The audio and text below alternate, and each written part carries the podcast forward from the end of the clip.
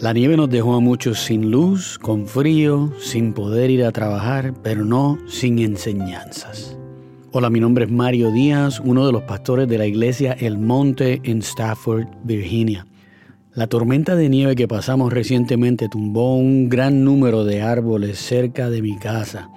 Aunque mi familia no sufrió tanto como otros en cuanto a la pérdida de energía, como quiera estaba atrapado en casa ya que los árboles habían bloqueado muchas de las carreteras pequeñas que dan hacia la calle principal aquí en Stafford. Había muchos árboles caídos, pero otros árboles permanecieron como si nada, grandes y pequeños, con muchas ramas o pocas. Eso me hizo pensar en la diferencia entre los árboles que permanecieron y los que cayeron. La diferencia no estaba en lo que se ve a simple vista, sino en lo que está debajo de la tierra, el terreno donde se están forjando sus raíces, en los firmamentos. Pensar en esto me acordó que habíamos discutido este tema aquí en la radio, hablando de aquella canción donde cantábamos de poner a Cristo como nuestro firmamento. Esta idea viene de un pasaje en el cual Jesús lo explicó hermosamente. El pasaje se encuentra en Mateo 7, comenzando en el verso 24.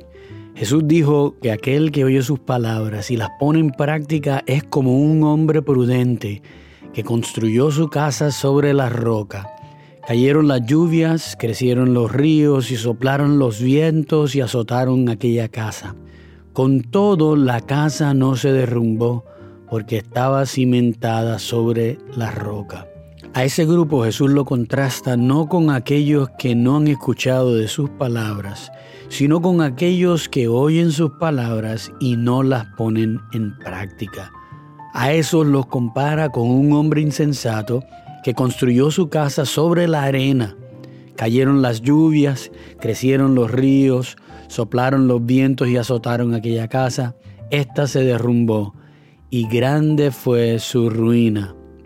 A buen entendedor pocas palabras bastan. Jesús nos deja con una exhortación a ser como el hombre prudente que construye su casa sobre la roca. Esa roca es Cristo Jesús. Para ser aún más claro, la exhortación es entonces a ser hacedores de la palabra y no tan solo oidores, como lo dice el apóstol Pablo en Santiago 1.22. No es suficiente que estemos de acuerdo con lo que Dios dice en su palabra. Muchos de nosotros hemos vivido por muchos años creyendo en Dios y acordando de que sería bueno ir a la iglesia y hacer las cosas como Dios manda. Pero la realidad es que no hemos tomado todavía los pasos necesarios para pasar de oidor a hacedor de la palabra. No hemos puesto en práctica los principios que sabemos que Jesús nos invita a practicar. Hasta que no tomemos ese paso, estamos en peligro, porque sabemos que las tormentas de la vida van a venir.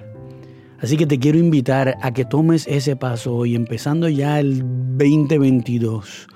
Los principios de la palabra de Dios van a enriquecer tu vida de una manera tan palpable que descubrirás un amor y una paz genuina como nunca antes has experimentado, pero también servirán como un escudo contra las muchas vicisitudes que nos trae la vida.